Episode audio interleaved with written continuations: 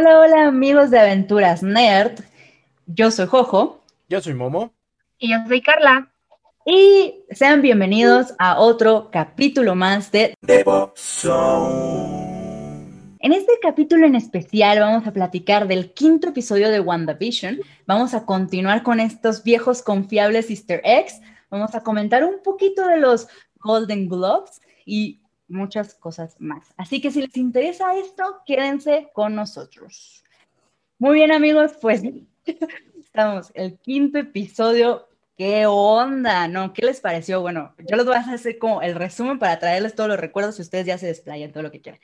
Pero justo, justo tenemos eh, nos habían comentado que a lo mejor íbamos a tener solamente un episodio, digo, dos episodios. Era como el rumor, empezaban a decir que íbamos a tener el quinto y el sexto episodio en este, en este viernes que pasó. Y yo creo, considero que fue porque, este, porque se, filtraron escenas, se filtraron escenas muy fuertes, sobre todo una de que, ay, no sé, no, llamó como mucho y que seguramente vamos a ver en el sexto episodio. Entonces ya prácticamente pues es imposible evitar estos spoilers y, aún así Disney dijo, no, solamente les doy un, un, episodio. Y eso es lo que nos dio. Entonces, a mí me gustó bastante. Pues tenemos esta combinación entre sitcom y ahora lo que sucede con la realidad. Eso está muy, padre. Eh, Agnes, vimos que Agnes reaccionó con Wanda. Eso como que fue de lo, lo, como el principio, cuando Agnes reacciona a como si se hubiera equivocado al filmar y le pregunta que si vuelve a repetir la escena, cosa muy interesante, y momento súper random, sobre todo porque Visión empieza a preguntar qué es lo que, qué rayos está pasando ahí, y pareciera que está tomando mucho más conciencia de lo que está pasando. Tuvimos momentos como un poquito más oscuros, eh, no sé, eh, que el perrito, el perrito muere, hay un perrito por ahí que muere, eso no me gustó tanto. Este, misteriosamente, porque aparte no, se explica, bueno, sí se explica, pero está como mm, truculento por ahí, ¿no? Este, también, ¿qué más vimos? Vimos a, Visión Bebé, qué buena escena. Vimos eh, a Norm, este personaje que despierta repentinamente de todo eh, y le dice a Visión que lo detenga todo, que detenga a Wanda, cosa que nos confunde también. Eh, vimos cómo Wanda salió del domo, vimos y toda empoderada dice, a ver, ustedes me la literal dijo, y, la última escena también que tocando el timbre y alguien sale por ahí que, que, ahorita vamos a platicar quién. Ya todo el mundo ya lo sabe, ¿no? Pero bueno, hay muchos que más pasaban que seguro se, se, me pasaron, pero ¿qué les pareció a ustedes? Híjole, justo cuando pensábamos que ya teníamos como todas las respuestas, llegó este episodio y nos dijo, bitch, please, ¡pum! O sea, bueno, en lo personal, a mí me dejó más preguntas todavía, porque sí fue como, ok, ¿qué está pasando?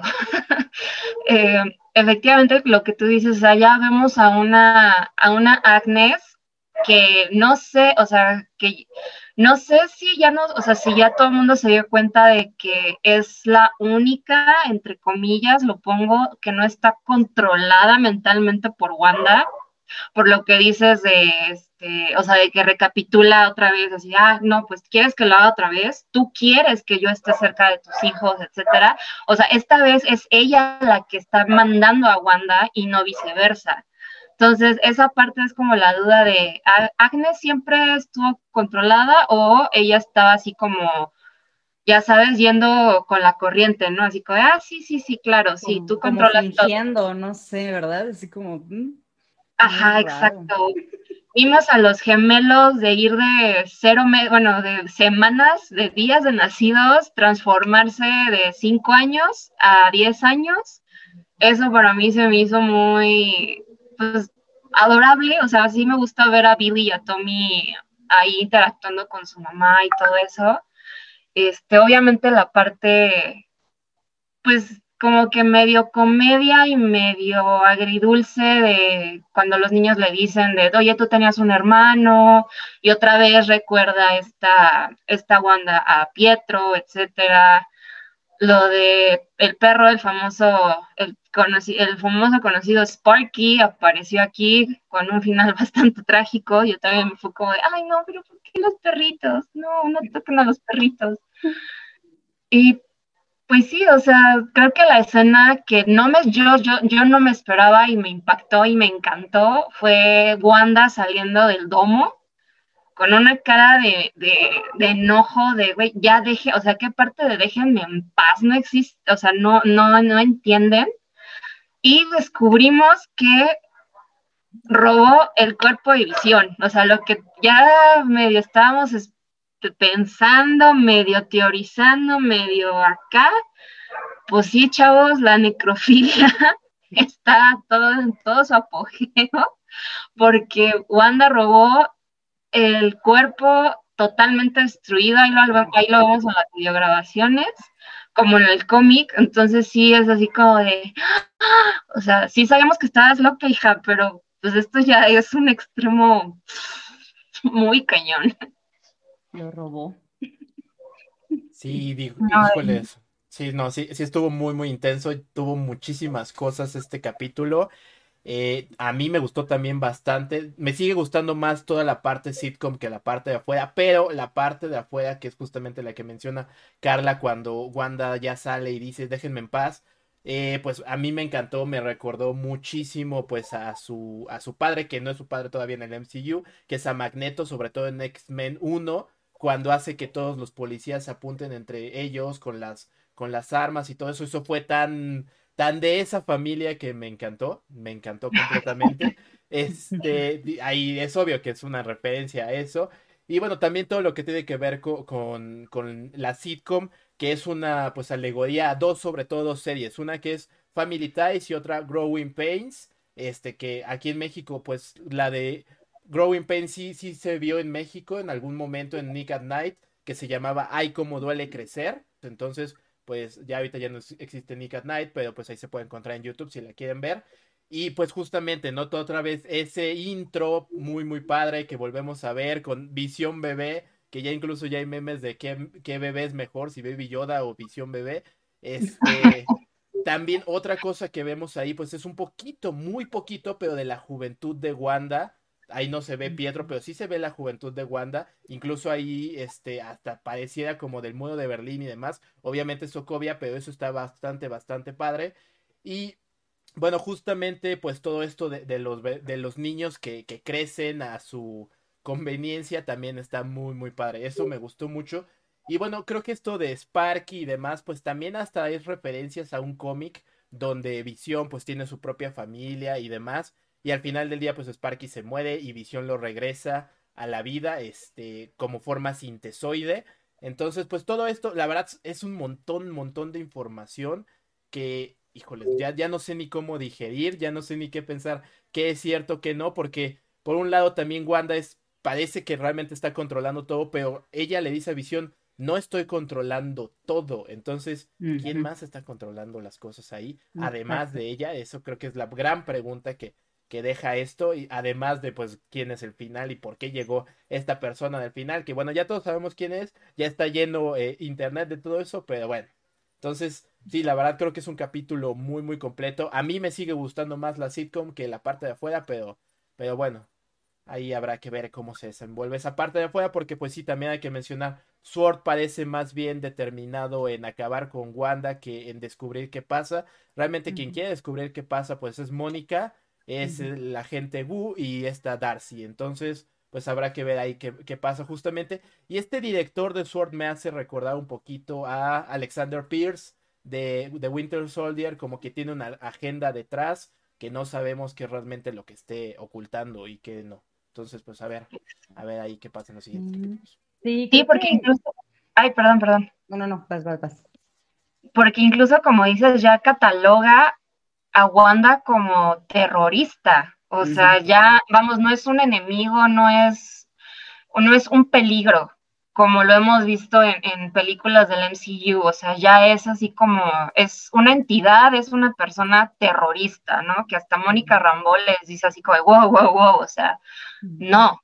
O sea, Wanda me quiso, incluso me quiso proteger, tan es así que pues yo estoy aquí en una pieza, o sea, la forma no fue la mejor quizá, pero pues me protegió y pues ella pues solamente quiere, pues está ahí, ¿no? En su mente y este director sí fue así como de, ah, sí, pues ya se les olvidó lo de Lagos ya se les olvidó lo de Sokovia, ya se les olvidó, o sea, como que empieza otra vez a renombrar estas batallas que vimos en Civil War y, o sea, él empecinado, empecinado de que el enemigo a vencer es Wanda. Entonces, y como dice Momo, sí siento que él sabe algo más de por qué, a lo mejor sabe por qué Wanda, o sea, se, se puso así y se fue a ese lugar y creó todo esto. No, no, no lo sé, ahora sí que, insisto, volvemos a tener muchísimas preguntas y pues no sé, hay que esperar otro, otra semana.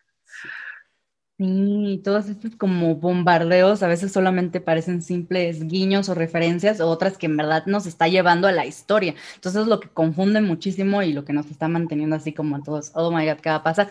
Y justo hay una escena donde Agnes también comenta que tiene trucos bajo la manga y todos se volvieron locos también por esta frase. Dijo, no, es que ella dijo que tiene trucos bajo la manga, como si fuera, como si hiciera tal cual una alusión a los poderes que tiene esta bruja Agatha. Entonces sí nos tiene así como, mm". que por cierto, como decía siempre Carla, de que ¿dónde está el esposo? Ya aparece y no lo tenemos todavía.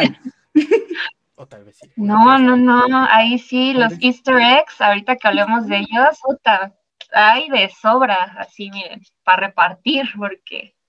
Ahorita también hablando un poquito todavía del desarrollo del capítulo, no meternos tanto ahí, easter eggs, pues ya se empieza a ver esa, pues, que sea esa distancia entre Wanda y entre, entre Visión, que justamente está detrás de, en el fondo de, de Johanna, de Jojo, que pues sí, ya están peleando, ya no es simplemente, este, oye, seamos felices y todo eso, que es muy típico también de la sitcom de los ochentas, ya no todo era idílico, sino también ya había fricciones entre, entre las familias, entre los esposos, y justamente pues esto también lo retratan aquí en la serie, ¿no? Ya, ya no es simplemente, oye, este, pues todo va a ser, salir bien, ya somos felices. No, oye, ¿por qué está pasando esto? Lo de Norman también me, me pues saca de onda, pues justamente porque esto ya le dice tal cual la visión, esto no es real, aquí no es el lugar, algo está pasando.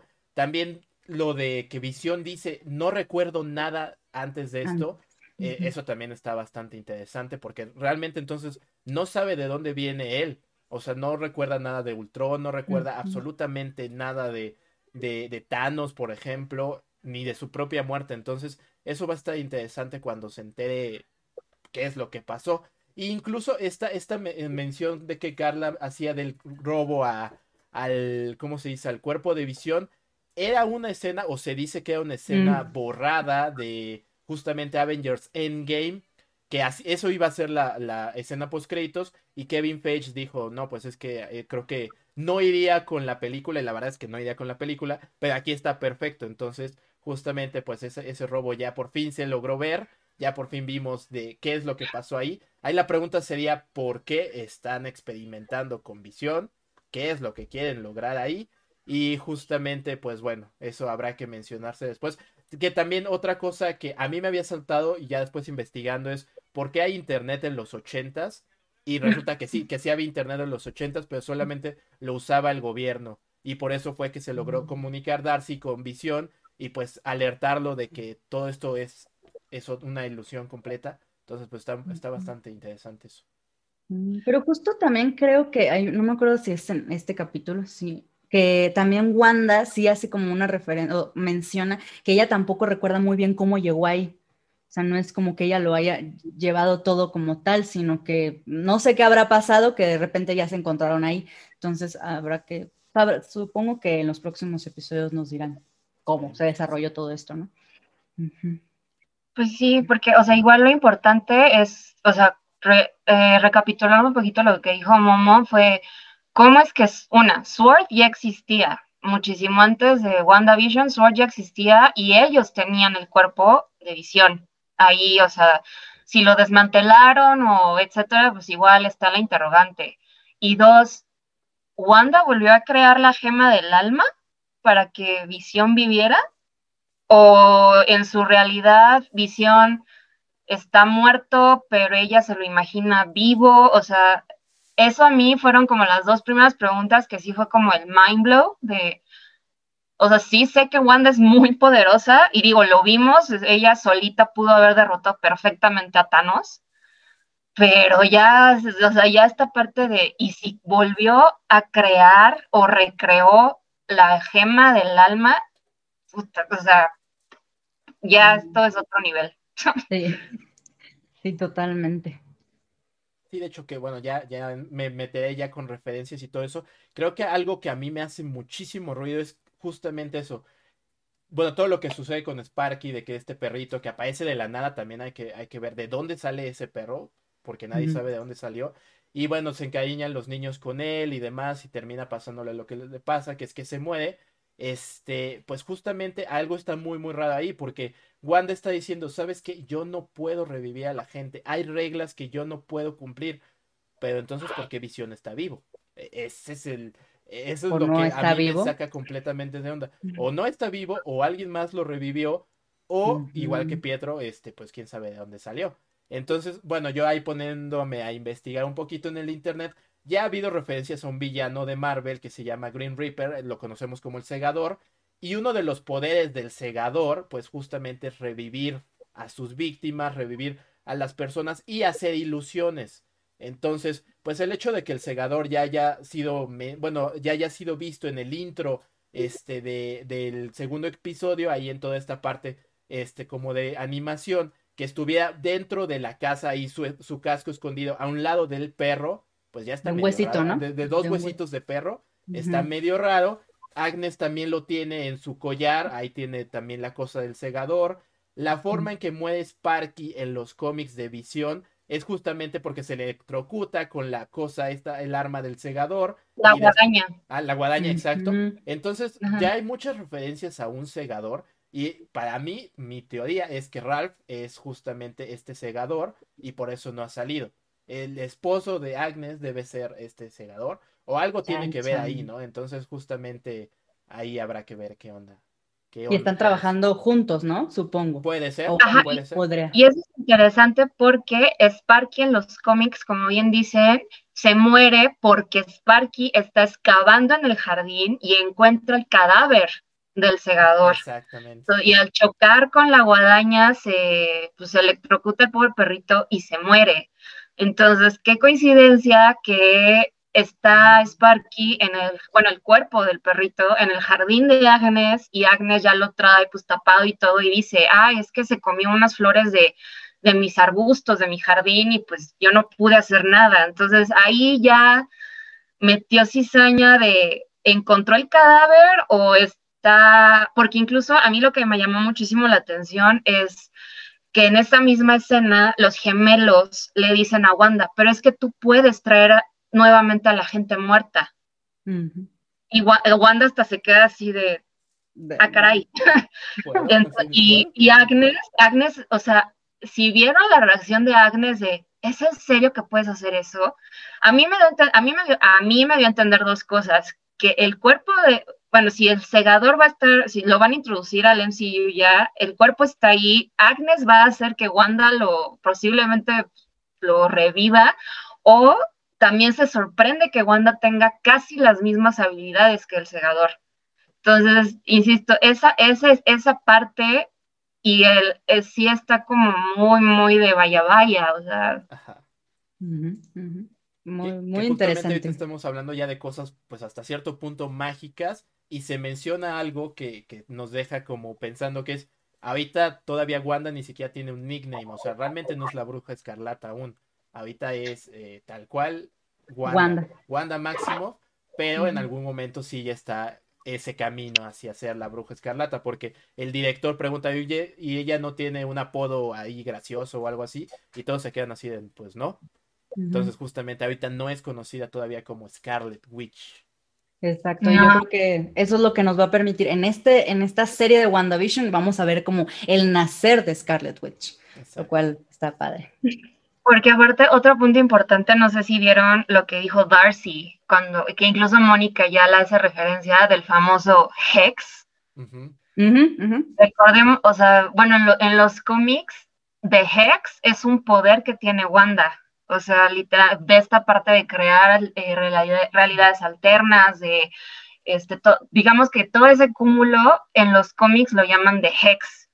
Y por eso eso tiene como una relación y por eso muchísimas personas están así como de, es que los hexágonos tienen algo que ver y es como de, pues sí, porque es el poder de Wanda, o sea, es el mismo poder de Wanda, no es porque, o sea, no sé, los los sitcoms en forma de panal tengan un mensaje oculto, o sea, no, simplemente el, uno de los poderes de Wanda en los cómics se hace referencia como The Hex, y entonces aquí lo vimos cuando Darcy lo, le puso ese nombre y ya, ya lo, lo concretan de esa manera, entonces ya estamos, como bien dicen ustedes, ya estamos un poquito, nos están soltando poquito a poquito como referencias de este mundo mágico, ya para, yo creo que ya para dar luego en las siguientes entregas de otras películas y series, ya el punch de, de multiverso y etcétera. Entonces, esa parte también está muy buena. Y, parte de, también hice mi tarea, hay una parte que, que me que me gustó mucho porque ya supimos cómo cuáles eran el nombre de los papás de Wanda y de Pietro, mm. que fueron mencionados como Irina y Oleg Maximov. Y me llamó mucho la atención porque, em, digamos que en los cómics nunca se llega a saber, o sea, es como toda una maraña, porque nunca se llega a saber bien bien quiénes eran los papás, ¿no? O sea, hay, hay como, no sé, casi todos, todo el mundo fue papá de esos pobres niños, pero aquí lo, que me llama mucho la atención es que Irina Maximov, eh, cuando fallece, su hermano Django con su, con su esposa María adoptan a Pietro y a Wanda, entonces en, el, en los cómics los padres verdaderos, o bueno, los padres adoptivos son Django y María, y por eso ahí Magneto entra, pero en realidad sus papás sí eran Irina y Oleg Maximov, que pues, o sea, quizá en el MCU no son relevantes porque pues no tienen como poderes, etcétera, pero pues ya supimos cuál era el nombre de, los papás de, estos dos personajes y, o sea, esa conexión de que ya, insisto, nos están soltando poquito a poquito ya más cositas, más allá de Avengers y eso yo creo que está padre. Está padre. Y que ahorita que lo mencionas, pues volvemos a ver a los supuestos papás en el nuevo comercial, porque ahora, sí volvemos a tener comercial de, de entre la sitcom, que justamente ya nos da pues completamente la teoría de que todos estos comerciales son los traumas de Wanda, porque en esta ocasión pues vemos justamente el evento de Lagos, que es lo que detona la famosa Civil War, y ahí mismo lo menciona, ¿no? Al final, para los desastres que no querías provocar. Entonces justamente, pues ahí volvemos a ver a los papás, si es que realmente ellos son los papás, porque esa es otra teoría, no está probado todavía, pero ahí volvemos a ver justamente pues estos comerciales, esta teoría y estos traumas de Wanda. Que justamente ahí me vuelve, me vuelve la pregunta de, pues, ¿quién está provocando justamente o quién está sacando los traumas de Wanda? Porque no es ella, es alguien más. Exactamente. Y algo que, que, yo quería mencionar era como la teoría que la otra vez les había contado de Mónica, donde que por este lanzamiento que tuvo, o aparentemente sí le causó un daño. No sabemos a qué nivel o si incluso pueda, llegar a ser pues algún superpoder por ahí. De hecho, estuve leyendo y podría ser que sí. Y, y, esto es porque no encontraron como información o por lo menos se veía como blancas las radiografías que le tomaban a Mónica, cosa que estaba extraño, ¿no? Y que ni siquiera los científicos de SWORD no sabían qué, qué, qué es lo que le está pasando a Mónica. Entonces ahí nos pone otra vez qué está pasando, qué es lo que provocó con Mónica o qué es lo que, a qué nivel llegan los poderes de Wanda en ese, en ese sentido. Y, y quieren, quieren, platicar de Quicksilver, de este Pietro que vimos. Ah, no, bueno, sí, pero, ah, no. Me rehuso, quiero al otro, no, este no, o sea, no. Pues queremos a Aaron Taylor, pero bueno. A ver, a mí la verdad me encantó la manera en que cómo se presentó. O sea, yo, a mí sí me gusta este, este eh, Evan Peters como, como Quicksilver. Yo sé que a ustedes no tanto, pero a mucha gente también sí le gusta.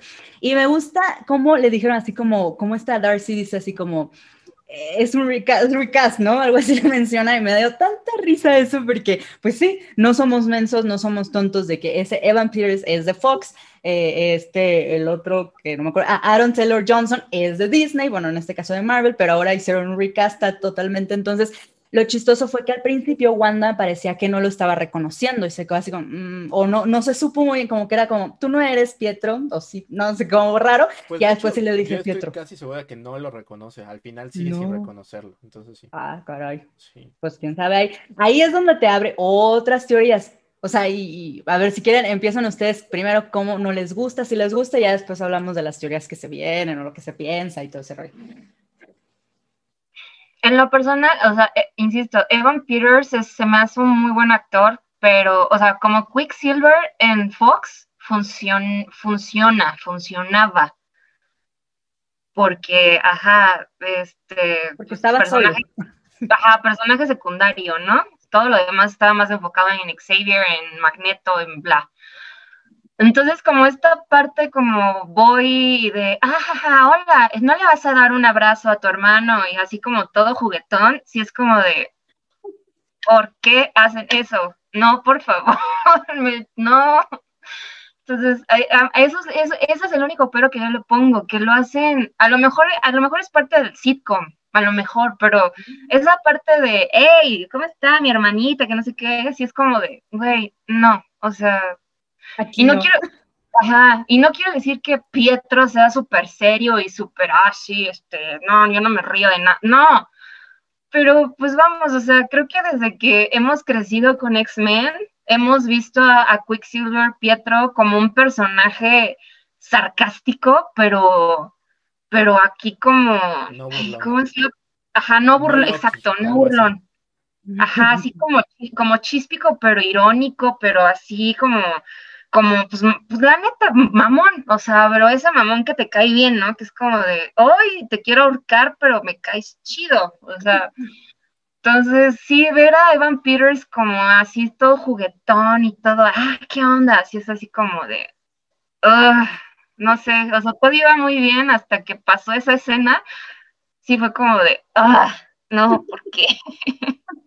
Está bien, está bien, se, aceptan esos comentarios. No todo tiene que ser perfecto aquí en WandaVision. Sí, que justamente yo sí lo vi como una entrada muy película, digo, película serie ochentera, así como, hola, y todos saludan y brincan, y él como que el mm. personaje hace como sus payasadas, justamente como de, ah, estrella invitada, cosas así, porque por ejemplo, Tom Hanks era estrella invitada en... en... Family Ties. Y también pasaba mucho eso, entonces, porque justamente era el hermano del protagonista. Este, entonces sí, yo lo vi muy así, pero tampoco me gusta ver a Evan Peters, porque pues justamente ya empieza de, a sacar todas estas teorías de, entonces es un multiverso, de dónde lo sacaron, eh, realmente como no puede revivir a todos, por eso sacó a este de otro lado, o alguien más lo sacó porque justamente estaba peleando con Visión y ella dice, yo no eh, provoqué esto y demás, entonces pues ya te abre a un montón de teorías que a veces hasta parece que como eh, más bien Disney lo está haciendo como para distanciarte de otra cosa, despistarte y así. Entonces, pues bueno, habrá que ver. Eh, a mí no me gusta Evan Peters como Quicksilver, pero pues ya es lo que hay, ¿no? Entonces, eh, justamente ya, tendremos que acostumbrarnos. Es lo que hay. Exacto, sí, sí, sí. Que, les digo, y esa, y esa burla a visión, ¿no? Porque ni siquiera sabe quién es visión. O sea, dice, ¿y quién es esta paleta helada? Porque hasta así te burla de visión. Entonces, bueno, habrá, habrá que ver. Habrá que ver. Justo era como algunas teorías que decían simplemente, o tal cual es un guiño de la compra de, Fox por Disney y punto. O sea, nada más es eso y no se emocionan de otra cosa. Otros dicen, no, que sí es el inicio del multiverso. Entonces, pues sí, como no pudo revivir al otro, pues traen a Evan Peters. O, simplemente, pues tal cual es un recast, ¿no? De que toma el papel de, Aaron Taylor Johnson y ya, y, y, nosotros no estamos haciendo bolas. Entonces, realmente es muy típico de las series, ¿no? Si alguien, si un actor tiene problemas, pues pones a otro en el mismo, en el mismo, ¿cómo se dice? Personaje. Bueno, que incluso hasta ya lo vimos en el MCU con Bruce Banner y demás, y con este Don Cheadle y siendo este, ¿cómo se llama? Se me acaba de olvidar el nombre, el amigo de Tony Stark. Ah, ¿Cómo se llama? Sí, pero nunca me acuerdo de sus nombres. Cody, digo, Rhodes. Rhodes. Rhodes. Rhodes. Ajá. Sí, sí, sí. Pues entonces sí es algo muy típico, entonces hasta ahí pueden hacer, bueno, este es Quicksilver ahora porque los otros lo decimos, ¿no? Entonces algo así. Exacto. Algo que también quería eh, comentar, no sé si ustedes sí lo, checaron, de que decían que eh, esta, ¿cómo se llama? Elizabeth Olsen dijo que en WandaVision iba a haber una aparición eh, estelar, por así decirlo, parecida a lo que ocurrió con Luke Skywalker en The Mandalorian lo cual ahí también empiezas a pensar en, pues, quién va a poder, quién va a salir ahí. Entonces, ¿quién va a dar esa aparición tan esperada o tan fuerte que tanto lo comparas con Luke? O sea, es muy, muy, pues piensas en lo que sea. Entonces, si hay algunos, estuve leyendo algunas como piensan en Doctor Strange y podría ser como el inicio de Doctor Strange 2, entonces ahí las unes, otros pues piensan en Magneto, pero la verdad es que no lo sé. O sea, ¿ustedes cuáles son como sus teorías o qué, en qué han pensado? Yo digo que armemos una quiniela, no, no es cierto. estaría bueno, estaría bueno. Oye, sí. Una quiniela, así de cuáles son tus opciones. Opción A, Doctor Strange. No, no sé, o sea, yo cuando leí la, la nota también me quedé así de, como el meme de, de la señora haciendo cálculo mental, así de, ¿quién será? ¿Quién será? Digo, o sea, ya en mi imaginación muy, muy, muy remota, y me imaginé esta escena final, todo en caos, todo en llamas, Michael Fassbender como Magneto entrando y diciéndole, hola hija, ¡pum! Fin de la serie.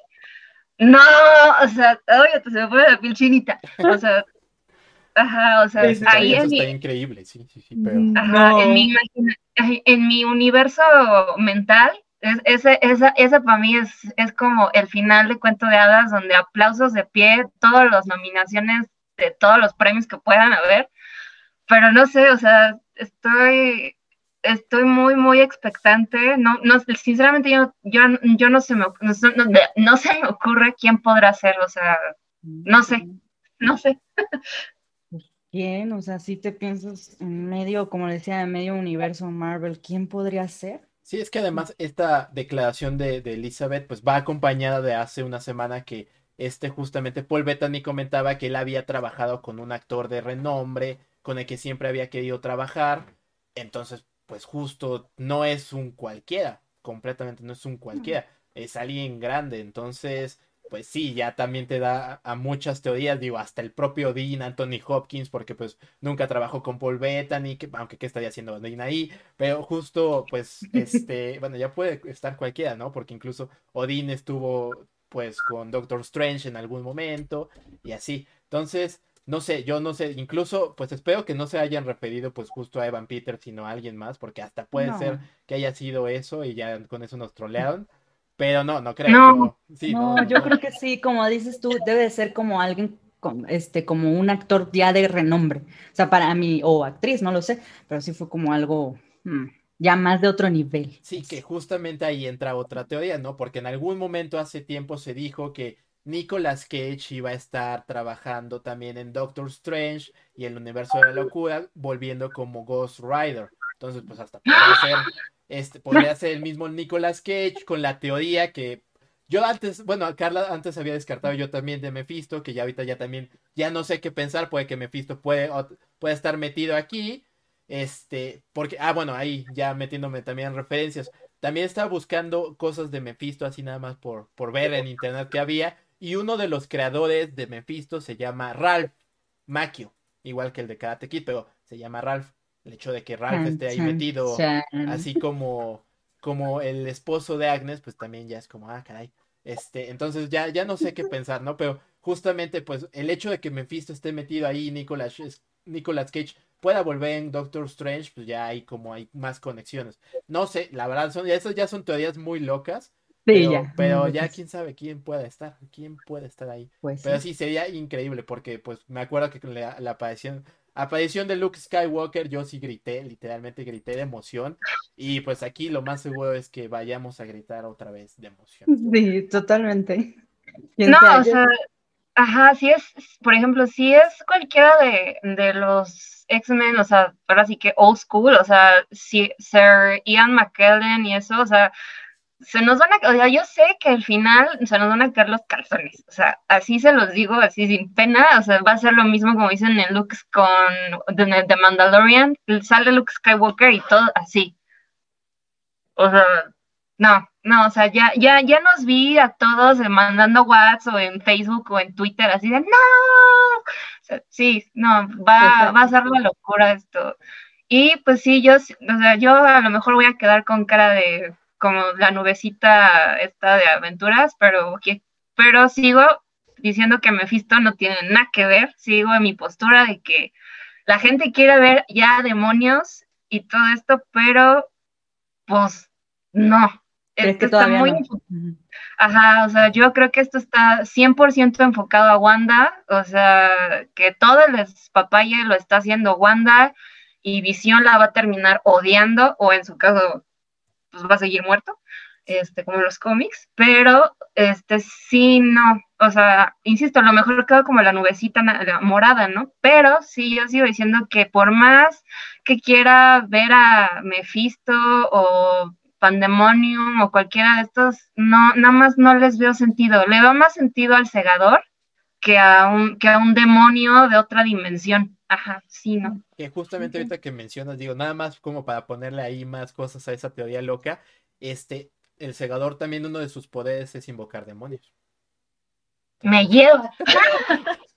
Entonces, justamente te digo, ahí es que todo eso, ya que le vas leyendo al como, ¿qué, poderes tiene? Entonces es como, ah, caray, ah, caray. Entonces sí, justamente, y por eso ya no sé qué creer. Este, este capítulo justamente fue el que me cambió, como tú dices, todas las respuestas, las volvió otra vez preguntas y, y ya no sé no sé tan cual. Sí, no. y, o sea, lo que sí es cierto, o sea, quien sea que vaya a aparecer, quien sea que, que, lo que sea que vaya a pasar en estos cuatro capítulos o episodios que nos, que nos faltan, es que Disney o Marvel, lo que sea, están haciendo bien las cosas porque vean cómo nos tienen.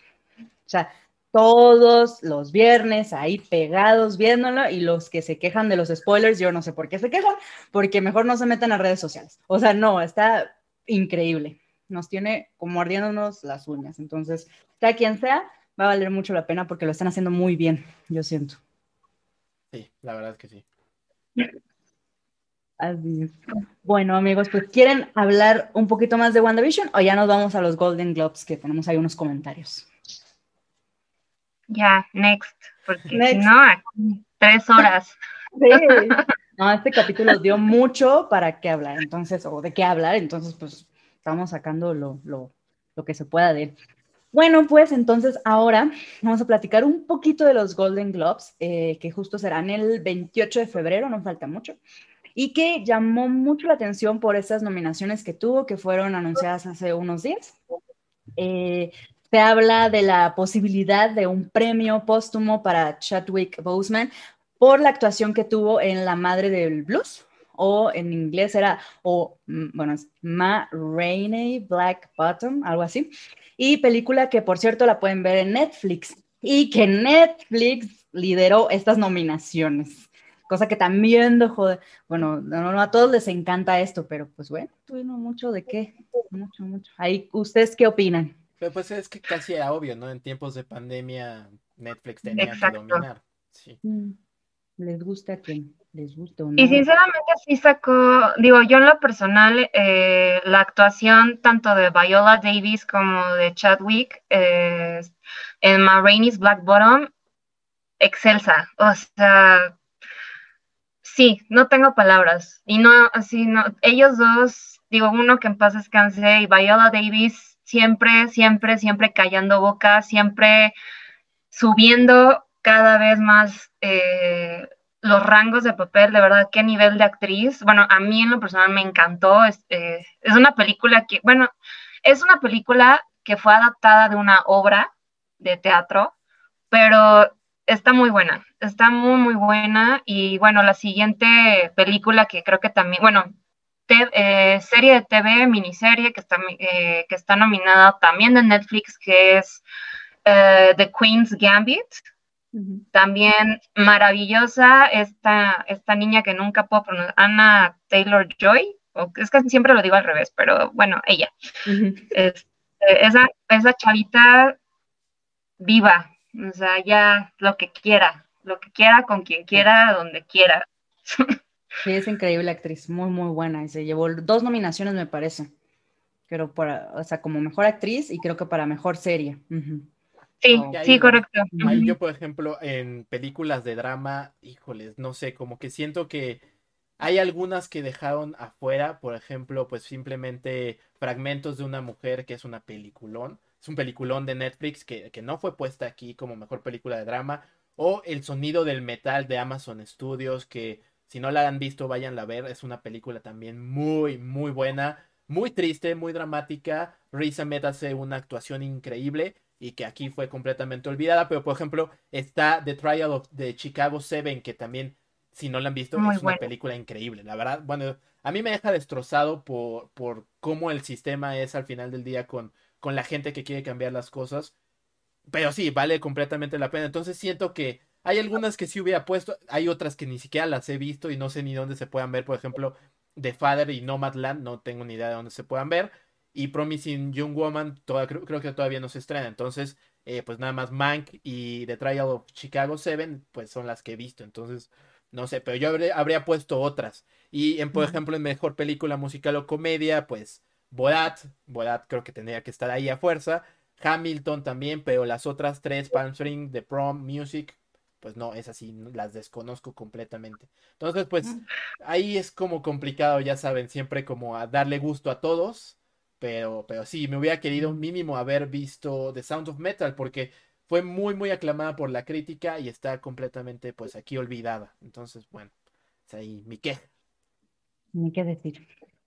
Sí, y, y, otra cosa que sorprendió mucho fue Tenet. O sea, esa película creo que, no sé, o sea, vamos, no arrasó como en nominaciones como The Father. O sea, porque The Father creo que está nominado hasta en todo. O sea, y es igual esa película no sé dónde verla.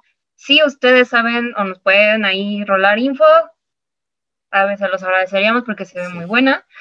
Este, pero sí, o sea, Tenet me sorprendió porque, pues, por el director y porque también fue una película que, pues, todo el mundo era así, ay, ya, este, ya va a acabar la pande esta pandemia, ya vamos a poder ir al cine y verla, y pues, pum, vale, ¿no? O sea, pues, Tenet pasó, sí, bueno, para mí está pasando súper desapercibida. Eh, no estoy diciendo que a lo mejor no deba de estar nominada. A mí se me hizo una, se me hizo buena película un poco de lo mismo que hace este Nolan, pero pues me sorprendió en las nominaciones que no arrasara o que no estuviera como en los principales. Y pues ya, o sea, de ahí en fuera volvemos a tener a, esta vez a The Crown, que si no han visto The Crown, esta última, no, esta última temporada está muy buena, muy, muy buena, se la recomiendo ampliamente. En un fin de semana sin problemas se la echan no se preocupen. Eh, y pues ya, o sea, y The Crown sí levantó, por muy poquito tiempo, pero sí levantó como otra vez estos, estos humos, ¿no? De que Lady D, de que si Carlos, que si conspiración, que si la reina y que todo esto, que hasta se habló de que supuestamente la Casa Real de Inglaterra eh, no estaba nada contento con, con esta producción se habló de una posible cancelación porque pues ya era pues jugarle un poquito, ¿no? A rascarle las rayitas al tigre con esto de el asesinato, la muerte de, de, Diana y todo esta, pues todo este involucramiento, este chismerío que desde los 90 ya, ya la familia real está, ¿no? Entonces, pero sí está muy buena. Yo creo que esta Olivia, la reina, bueno, quien interpreta a la reina, mil respetos en su papel y todo, y pues sí van a, yo creo que estos Golden Globes no van a estar como tan reñidos, porque pues sí no hubo mucho que,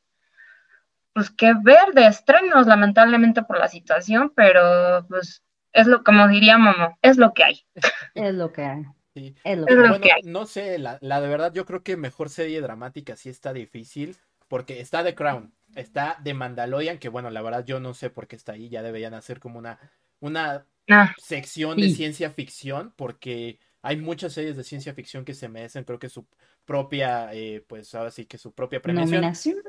está Ozark, que Ozark ha sido una, serie que ha ido de abajo hacia arriba, muy por el estilo Breaking Bad, pero yo creo, a mí me gusta más que Breaking Bad, entonces eh, también es muy buena. Y pues, está ahí Ratchet, que es así, no sé qué está haciendo ahí. Y está también Lovecraft Country, que también no sé qué está haciendo ahí. Pero bueno, ahí tenía que estar, este, tenían que poner otras, ¿no? Entonces, yo creo que entre The Crown y Ozark, y pues también de Mandalorian, ¿no? Un poco, ¿no? Justo por lo que ha hecho de ruido, este, está ahí la competencia, pero sí está difícil porque pues vayan a ver Ozark si no la han visto, pero sí es una serie muy, muy buena. Eh, ahorita olvidé el nombre del actor que lo hace, pero un actor que se dedicaba a la comedia. Y es justamente algo muy chistoso, ¿no? Actores que se dedican a la comedia terminan luego regalándonos eh, papeles dramáticos muy, muy buenos. Entonces, pues también ahí habrá que ver, porque al final del día gana Netflix, tanto con The Crown como Ozark. Eh, pues son de Netflix y, va a ganar. Entonces, ¿No es Jason, Jason Bateman? Jason Bateman, sí, sí, sí, que al final era mm. muy de comedias, era muy de comedia. Y ahorita ya está haciendo eh, este, series dramáticas, por ejemplo, él también hizo The Outsider de HBO, que también es otra serie increíble, ah, adaptación de, un, de una novela de Stephen King, y también es muy, muy buena serie. Entonces, pues vayan a ver Ozark, vayan a ver The Crown y pues a ver, a ver qué pasa. Sí, sí, Exacto. Y retomando lo que decía Carla de Tenet, sí me llama la atención que solamente fuera nominada a una categoría que fue, fue mejor banda sonora original. Sí, o sea, nada. Y sí, completamente tiene una excelente banda sonora, pero pues merecía algo un poco más, ¿no?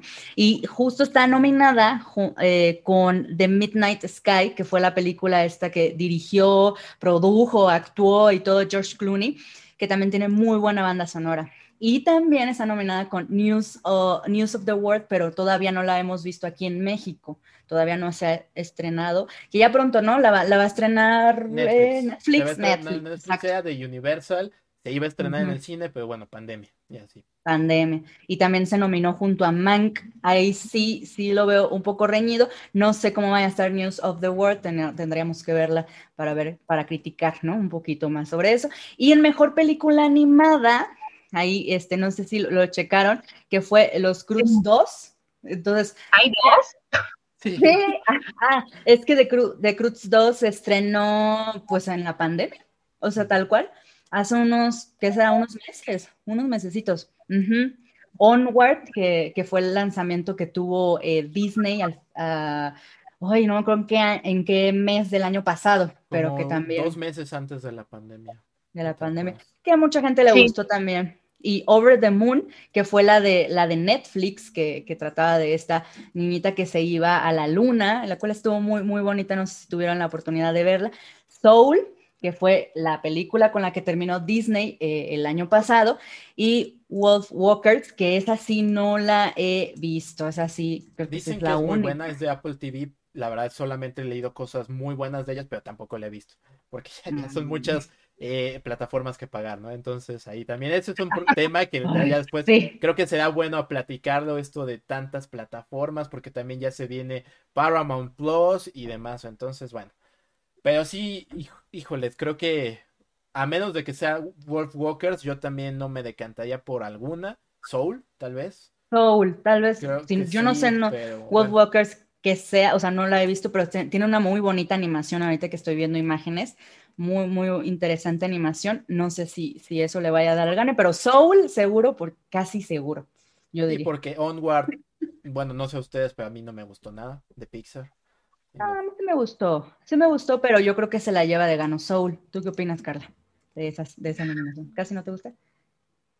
Pues mira, ah, me acabo de enterar que hay un, o sea, se atrevieron a hacer la segunda parte de The Cruz, o sea, ya ni enterada. Eh, Onward la vi y no, no, no voy a decir que no me gustó, pero tampoco voy a decir que me encantó. O sea, me, super X.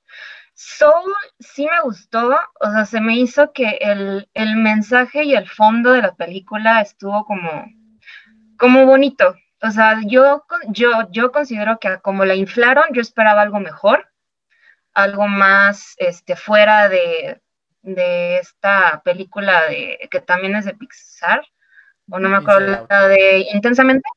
Ajá, intensa, a, mí se me hizo un intensamente, pero pues allá a nivel alma y todo esto, o sea, más metafísico, pero, o sea, sí está buena y yo creo que sí estaría ganando una de las nominaciones.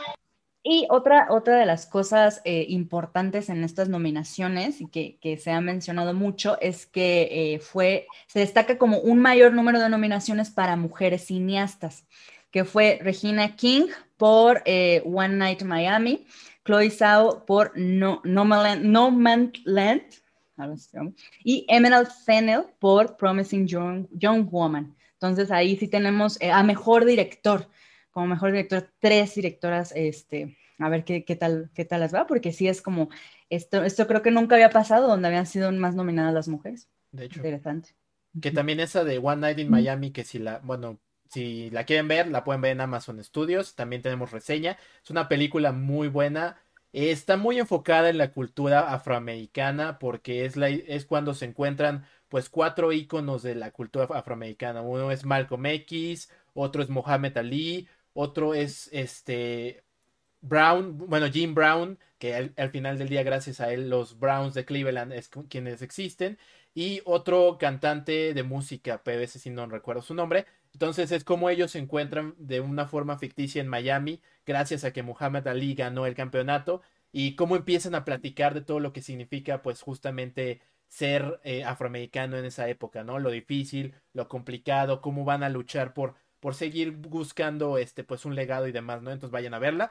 Pero sí, la verdad que, que pues ahora sí hay más nominaciones de mujeres, que algo que se había mencionado en años anteriores, que no pasaba, que no estaba siendo justo. Bueno, pues ahora sí ya lo tenemos y creo que con películas que valen muchísimo la pena. Entonces, pues bien ahí por los Golden Globe. Exacto. El, otro que decías es Sam Cook. Sam Cook. Cook. Ese, ese Sí, sí. Ahí está presencia de estos cuatro importantes. Muy bien, pues ¿quiere mencionar algo más de los Golden Globes? Pues no, habrá que verlos. Sí, ah, o sea, habría que verlos, pero igual, este, creo que esta semana leí que también Jared Leto está nominado como actor de soporte, bueno, en supporting actor en esta de, de, Little Things, que no sé si es de Netflix o es de H, la verdad no sé, pero me encanta que siempre que Jared Leto hace algo o sea, hace una película como bien y se lo toma en serio, lo nominan. ¿Por qué? Porque ya lo vimos, lo vimos con Dallas, eh, con esa película de Dallas, Dallas Buyers Club, donde también la hizo, fue nominado y ganó. Entonces, está padre para, que así ya dejen de estar al pobre y todo después de lo que pasó con The Joker en The Suicide Squad, porque pues digo, es ese, ese hombre es más allá que un Joker, ¿no? O sea, sí, sí, la verdad es que, bueno, yo antes de, verlo en 30 Seconds to Mars, yo ya lo conocía en Wrecking por un sueño y su papel cuando pierde el brazo, y ayer vi un spoilersazo en caso de que no lo hayan visto, este, este, es increíble, la verdad ese chavo es muy buen actor, también Mr. Nobody, una película independiente que, que es muy difícil de ver, pero también es increíble esa, esa película, es un muy, muy buen actor que sí lo, lo tienen muy encasillado solamente por un papel que, que hace que sean 15 minutos y ya con eso ya lo tienen encasillados, ¿no? Entonces, pues denle una oportunidad porque es muy buen actor y también tiene una banda muy buena. La verdad, también es buen cantante. Por cierto. Sí, no, 30 Seconds to Mars, sí, era, era una joya 30 Seconds to Mars, pero Sí, exacto, Jared Leto, sí, digo, ahora ya creo que próximamente lo vamos a ver eh, este año, si no me equivoco, en Morbius. Si todo sale bien, sí. Sí, sí, sí. ajá, si no, nos, si no se acaba el mundo y si no se les ocurre mutar este virus este, otra vez, este, ya vamos a verlo en este papel de Morbius. Entonces, pues, pues sí, chavos, no encasillemos a los actores. Yo, yo, yo hacía eso, lo hice con este señorcito que no me acuerdo cómo se llama. Ay, Cedric Diggory. No, Robert eh, Pattinson. Robert Pattinson, exacto. Oh, perdón, niñas, odio Crepúsculo con todo mi corazón. Yo sé que me van a cancelar por esto, pero, o sea, leí los libros, porque si yo soy de la idea de que si algo vamos a criticar, si algo hay que criticar, primero hay que saber, ¿no? De lo que vamos a criticar. Entonces yo leí los libros y vi las películas y para mí Robert Pattinson era así que, no te puedo ver porque vomito. Ya después, digo, no se me hace un gran actor, pero después de ver ya otras películas donde él sale, la última que vi fue la de The Devils at All Time, Sí, fue como de, esa y la de The King con, con Timothy Chalamet también fue como de, está bien, está bien. Entonces, sí, chavos, no encasillemos actores o actrices por un papel que, pues, que, pues no, que sabemos que puede dar más, ¿no? Híjoles, qué bueno que mencionas eso, porque creo que esa película también está olvidada en los Golden Globes y qué buena película es. De verdad, qué buena película es y creo que no está en nada. No está en nada. No sé si es por el tiempo, además Pero, A ver, déjalo, sí, checo. qué buena película. Qué bueno que lo menciona así. Y sí, también, yo también vi Crepúsculo, las películas, no leí los libros solamente para poderlo criticar con gusto. Y también me ha callado la boca este, en Good Times, también es otra película que deben de ver. Muy, muy buena. Entonces, pues sí, también Robert a mí me cayó la boca. No, totalmente. Yo creo, que, yo creo que apostaron más por The Queen's Gambit que por The Devil at, at All Time, porque pues yo creo que sí tocó un tema muy, pues ya sabes, ¿no? De esos temas que no hablas con tu abuelita ni con tus tías en las cenas, porque pues se desatan acá de, no, pero es que no es así, pero es que sí. Entonces, yo creo que Netflix se fue por la segura y fue como de, vamos, con Gambito de Dama, que a todo mundo le encantó y nos puso en el primer lugar en series, ¿no? Entonces, llégale. Pues sí. Sí, sí, sí. Pues sí, pero a lo mejor sí hubieran una, aunque sea, una nominación. En algo, porque sí, en sí algo. También es una muy Totalmente. buena película. Y Tom Holland ahí actúa bastante bien también. De hecho. O sea, es como, de hecho. de- yo la verdad no soy tan fan de Tom Holland y ahí dije, ok, sí, creo Sí que, creo que es buen actor, sí, sí. Entonces dame más de eso, ¿no? Pero está muy, muy interesante. Y justo antes, para no, no perdernos esta parte de, de Little Things, está en HBO Max, por eso que creo que no, no la hemos visto. Todavía no llega a México y no sabemos No. cuándo vaya a llegar a HBO Max. No, pero sí tiene un cast muy bueno. Ahorita está, la verdad, sí, Denzel Washington, Rami Malek y Jared Leto. Entonces, sí, ahí sí, hay que verla porque sí, bastante buena. Ahí luego damos el review Sí, de esta. sí, habrá que bajar VPN, yo no dije eso. Este, No, Exacto. bueno, Pues bueno, nos veamos qué pasará con lo que se dice realmente la antesala de los premios de la academia, ¿no?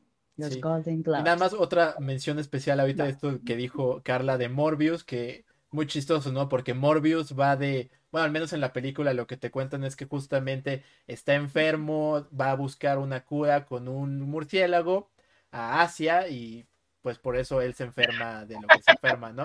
Entonces, no sé incluso, porque ya sabemos luego cómo es Estados Unidos, si termina este pasando todo esto de la pandemia y demás, si quieran cancelarla, porque ya saben cómo es cancelar la película por todo este tema que se toca y así. pues habrá que Mm, ver, Buen punto. Habrá que ver. Como esta crítica. Ay, no. Más vale no tocar estas cosas sensibles, ¿no? Así Puede es, ser. Estados Unidos luego se la juega, pero bueno. Ah, vamos a ver, igual le cambian como el origen y todo ese rollo. Puede ser, bueno, quién sabe qué, qué pasará con eso.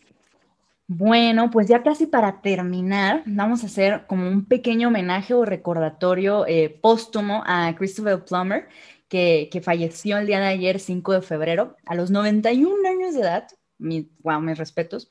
Y fue un excelente actor, él, es, él era canadiense, eh, justo ganó de los cuatro de los principales eh, premios en Estados Unidos, que son Oscar, Emmy, Globo de Oro y Tony, o sea, es un actorazo. ¿Y, quieren que recordemos alguna de sus películas?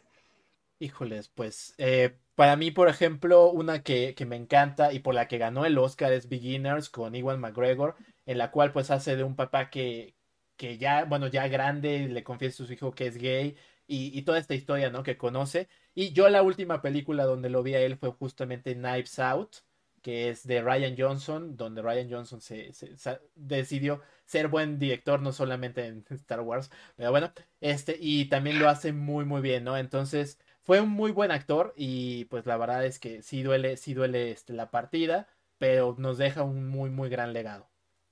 Muy, muy. Un, un Sí, actorazo. bueno, pues, sí, don actorazo, pero yo ahora sí que yo me acuerdo de él por La novicia rebelde. Claro. Ahí sí, ahí, bueno, ahí fue la primera vez que, que lo conocí de, de joven, ya después, yo seguramente lo, o sea, vi programas o películas donde el, el señor ya salía, pero pues ni por aquí, ¿no? Porque pues, sí cambió totalmente de la novicia rebelde a ya, este, allá mayor, pero sí, o sea, sí, sí, o sea, reconozco que su carrera actoral sí fue pues bastante. Entonces la de, por ejemplo, otra, una muy buena que, ay, ¿cómo se llamaba? Eh, El informante, que sale Estelle Russell Crowe también, con, con, ay, con Al Pacino y con Christopher Plummer también muy, muy buena. Mm. Y pues de ahí en fuera, pues la voz de del abuelito de. Ujú. Entonces, Sí, sí es un gran actor. Yo también me acuerdo por la última igual lo vi en Knives Out, que, que para mí me encantó esa película y qué buena actuación por parte de él. Por cierto, la pueden ver en Prime, Prime Video. Y sí, eh, pues hay muchas, muchas películas que, que donde lo puedan ver Elsa y Fred. de hecho, también sale en La leyenda del tesoro perdido, La casa del lago, La chica del dragón tatuado. Eh, sí, eh, creo que tú es la del gran impostor, ¿es la que dijiste? Sí, no. No, el informante. El, informante, es que es, parece como el falsificador, aquí me sale así.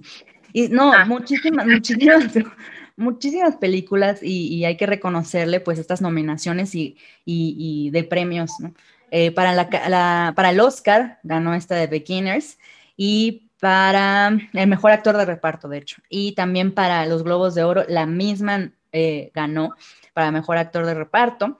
Y igual en, el sindicato de, actores. Entonces sí es un, bueno, era un gran actor y lo vamos a recordar por todas sus, interpretaciones.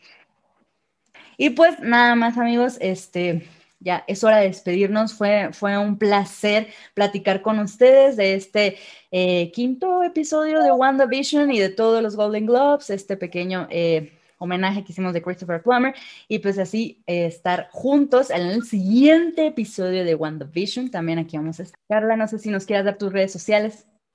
Eh, bueno, a mí me encuentran como en Twitter, como arroba Cícero sin acento. Ahí andamos tirando hate y cosas jigs. Entonces.